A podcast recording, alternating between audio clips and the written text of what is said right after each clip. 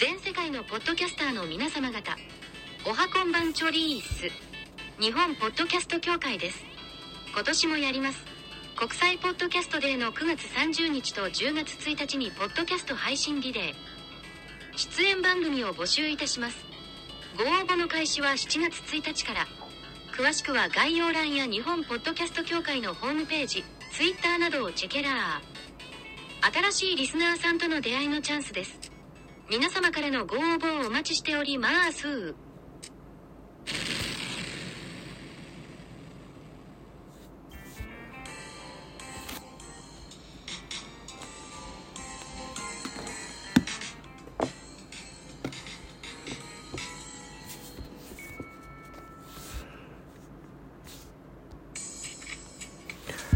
はい、どうも、ザボでございます。ミドル巨人くんやっていきたいというふうに思います。一つよろしくお願いします。7月2日のゲームの振り返りよりも先にですね、こんなニュースが飛び込んできましたので、ご紹介しておきます。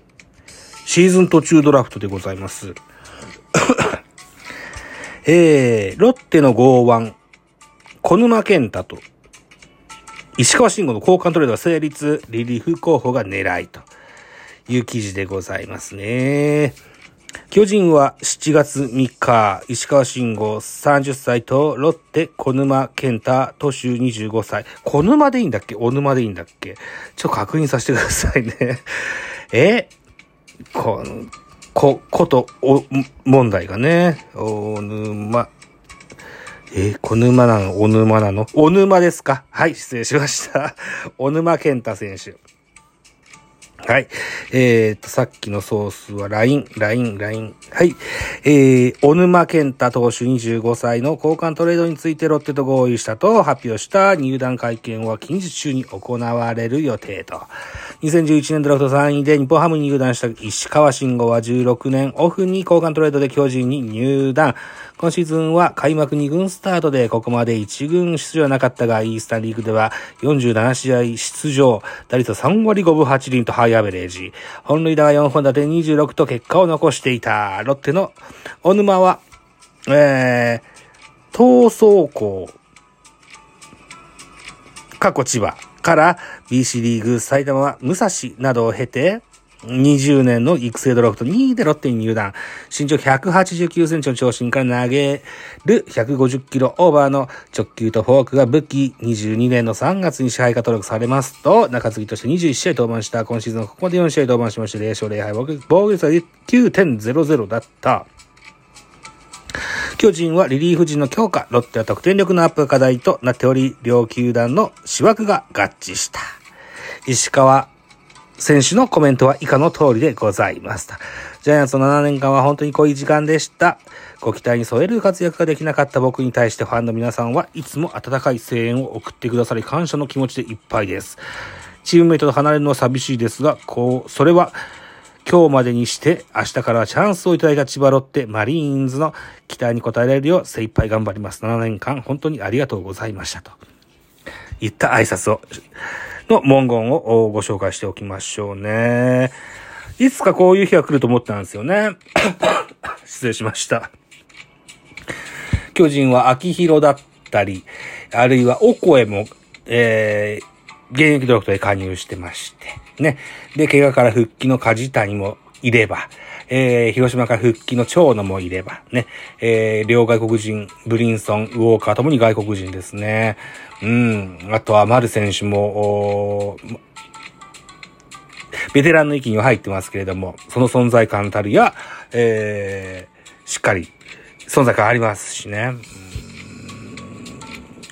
いうことでね、石川慎吾選手、しばらく一軍での出番がなかったんですよね。うん。で、先ほども申し上げましたように、二軍ではバッチリ打ってるわけですよ。3割5分ですよ。もう二軍でなんかやることない選手なんですね。でも枠がないという問題でね。うん。石川選手の放出に踏み切り、小沼健太選手の獲得となりました。えー、先ほどもありましたようにですね。えー、小沼選手。リリーフピッチャーで、えー、150キロオーバーのストレート、それからフォークボールだそうですよ。えー、そこの枠っていうのは、えー、巨人にとっては、非常に、えー、補強ポイントでございますので、えー、芝生が合致したと。いう通りなんでしょうね。うん。石川選手の思い出といえば、やっぱボ、ダイナマイトと言われるその打棒ですかね。えー、パンチ力しっかりありますよ。あとは、春のキャンプでキャッチャーの練習したこともありますね。えー、それよ、それで、えー、他で言うと、ツイッターとかではですよ、えー、2019年の、うん、えー、8月二十何日かぐらいにね、えー、さよならアーチを打ってくださったことがありまして、それによりマジック点灯といったゲームがありました。うん。石川選手の、移籍を惜しむ巨人ファンからのツイッターの動画アップが今日はいっぱい見れましたね。石川慎吾選手の特徴、先ほども申し上げましたように、えーダイナマイトと言われるあざ名の通りパンチ力しっかりあります。はい。えー、出てて申し分の、一軍のレギュラーとして出てても申し分のない選手だと思いますね。うん。えっとは、左キラー。サウスポーキラーでもおなじみでございます。はい。えー、あとそうな守備は、うまい方とは言えないかもしれませんね。うん。えっと、一番の特徴は僕が個人的に思うのは、端正のマスクですね。あの、女性ファンが非常に多いですね。はい。えっ、と、小学校、巨人はオフシーズンになりますと、団体で小学校とか、あの、あとは何でしょうね、うん、医療施設の訪問とかをよくするんですけども、石川選手がとてもこう、紳士的に振る舞って、この甘いマスクも相まって、非常にこう、少年少女からのファンが多いんですよね。うん、とにかく愛される、そんなイケメン石川選手です。それは外も中もそうなんです。はい。ぜひロッテで活躍を期待したいかなというふうに思います。まだまだ老け込む年じゃないと思いますよ。うん、現在は30歳ですかね。1993年4月27日生まれだから、ジャスト30歳。それと2ヶ月ぐらいですか。うん。はい。えー、新天地の活躍を期待したいかなというふうに思います。あとは、えー、巨人にいらっしゃる小沼選手ですね。小沼選手は、えー、ツイッター上で言うと、佐々木朗希さん、佐々木朗希選手がすごくこう、別れを惜しんでる動画が出てましたね。うーん。えー、っと、よ、ロッテの、ロッテから巨人に移籍する小沼健太投手のコメントも紹介しておきましょう。地元千葉のチームに入団をして、マリーンズのユニフォームに袖を通して、ファンの皆様の応援を受けながら ZOZO マリンスタジアムで投げることができて、本当に幸せでした。自分が思い描いたような結果を残すことができず悔しいですが、新しいチームではストライクゾーンでどんどん勝負する自分の特徴を活かしたピッチングを行って一軍定着できるように頑張りたいと思います。千葉ロッテマリーンズファンの皆様熱い応援本当にありがとうございましたと。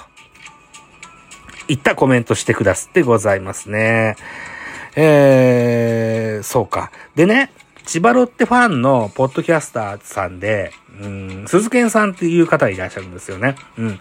あのー、僕なんかよりも全然、えー、人気があって有名なポッドキャスターさんなんですけど、彼は、ロッテファンでもらっしゃって。うん。で、ダイナマイトが来るかってツイッターで言ってたから、ぜひ可愛がってやってくださいとお答えしました。そしたら、いや、こちらこそですよと。えー、こぬま、お沼、お沼こと班長もぜひ可愛がってやってくださいと。えー、鈴木さんから丁寧なあの、リプを頂戴しております。班長ってニックネームなんですね。小沼選手ね。あ、そうですか。はい、わかりました。えー、巨人におきますとですよ、春先は魔の8回とか言われて、えー、リリーフピッチャーが崩壊といった浮き目にも合い、合いました。報道もよくされました。だいぶそれが修正されてきて、そんな印象があります。中川幸太の復活ですとか、えー、こちらもシーズン途中の加入ですが、鈴木康平選手の加入ですとか、うん。あとは、そうな、あと、どんな選手いたかな。えー、よ、よ、あ、そうそう、思い出した。菊池選手っていうのがね、覚醒して非常に頼りがいがありますし、今年の開幕投手、ビーディもリリーフに回っておりますし、うん。えー、高梨雄平選手も、だいぶ調子上げてきてるような印象があります。はい。などなど、リリーフピッチャー充実しておりますが、パワー系のリリーバーっていうのがまだまだ足りてないなというふうな印象がありますので、ぜひ、えー、小沼選手には、汗かき役としてね、えー、活躍していただきたいというふうに思います。現在、大勢選手が、あコンディション不良、上半身のコンディション不良で一軍にはおりません。はい。なるべく早い段階で一軍に合流してくれることを、えー、期待したいかなというふうに思っております。そして石川慎吾選手。ロッテも、外野手、若い選手いっぱいいると思います。はい。えー、出る機会は、あるのかないのか僕には想像がつきませんが、ぜひ自分のできる、うるですね、えー、ベストパフォーマンスを行ってですね、えー、ゾゾマリンスタジアムで大きなアーチをいっぱい描いていただいて、千葉のせ、えー、ファンの皆様からですね、えー、愛される、そんなプレイヤーになってほしいかなというふうに思っております。はい。まあ、彼は、こと打つだけで言うと、もう一軍クラス間違いなしです。あとは、えー、ファンサービスは、超一流です。はい。ぜひ、千葉ロッテマリーンズのファンの皆様、石川慎吾を可愛がってやってください。よろしくお願いします。そして、小沼健太選手、ウェルカムでございます。あのー、期待活躍を期待したいというふうに思っておりますので、え、えー、何卒よろしくお願いします。巨人のチームの力になってください。よろしくお願いします。